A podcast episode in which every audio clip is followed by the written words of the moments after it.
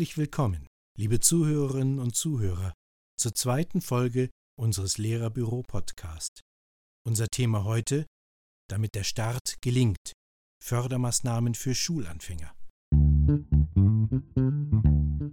Was mache ich denn bloß, damit mein Kind sich Dinge besser merken kann? fragt eine besorgte Mutter auf einem Elternabend vor Schulbeginn. Der Schulstart ist nicht nur für Eltern ein wichtiges Ereignis, das optimal von ihnen vorbereitet werden will.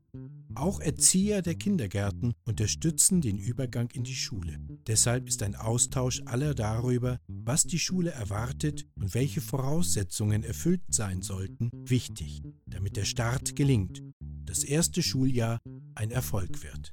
So können beispielsweise Erzieher frühzeitig überlegen, wie sie die zukünftigen Schulanfänger auf die Schule vorbereiten und das in den täglichen Ablauf im Kindergarten, oftmals in besonderen Schuligruppen einbinden.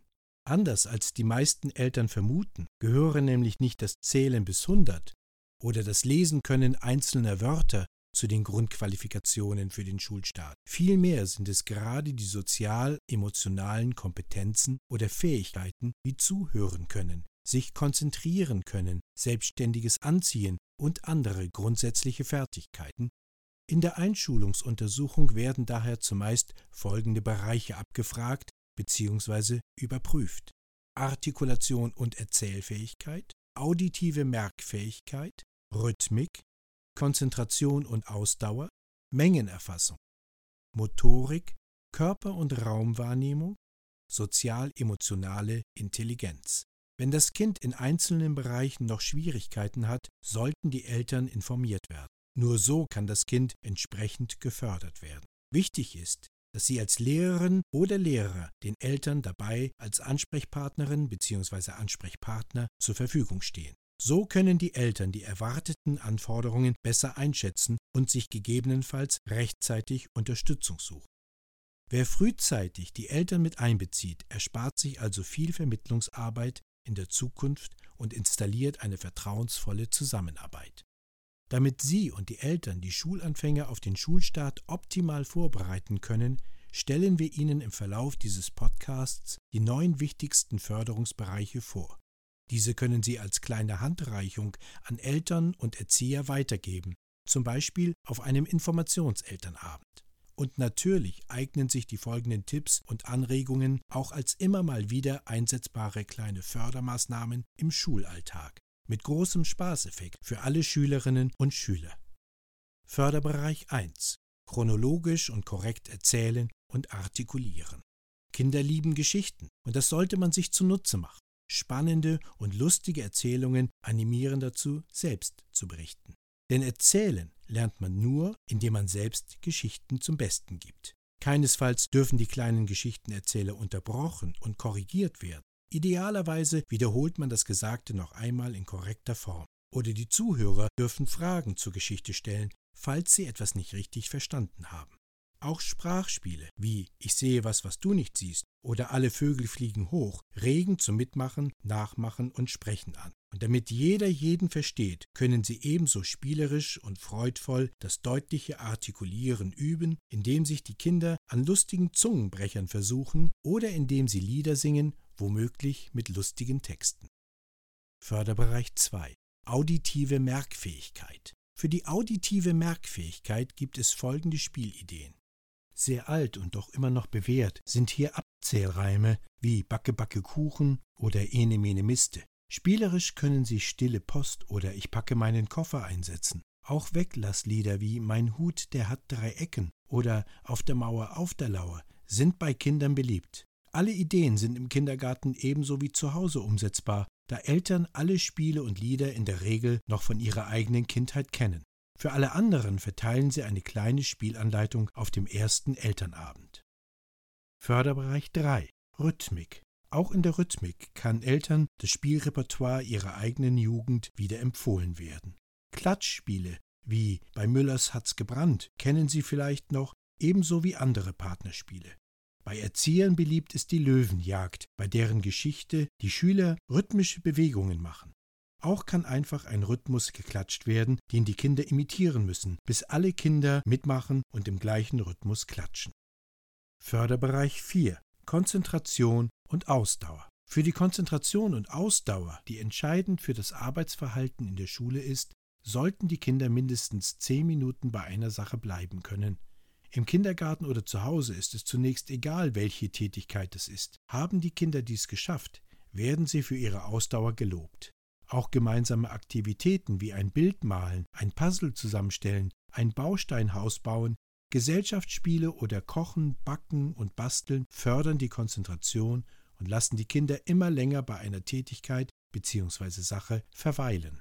Diese scheinbar selbstverständlichen gemeinsamen Aktivitäten mit einem Kind sind nicht bei allen Eltern selbstverständlich. Hier sollte deutlich gemacht werden, dass es für die Entwicklung des Kindes von immenser Bedeutung ist, gemeinsam mit den Eltern etwas zu tun. Medienkonsum sollte zugunsten familiärer Aktivitäten eingeschränkt werden.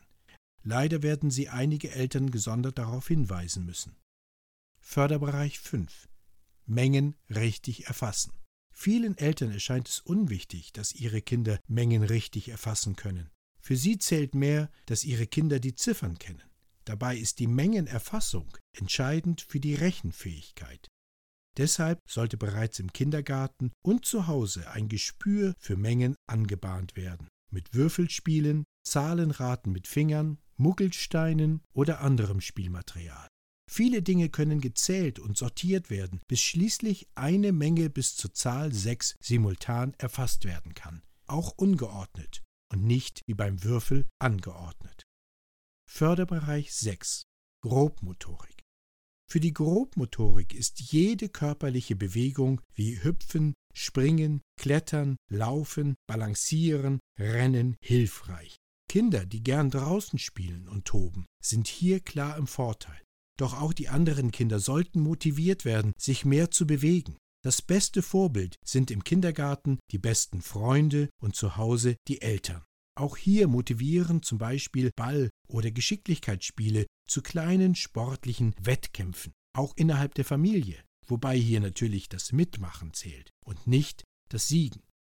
Förderbereich 7 Feinmotorik Feinmotorisch können bereits vor der Schule viele Kompetenzen erworben werden.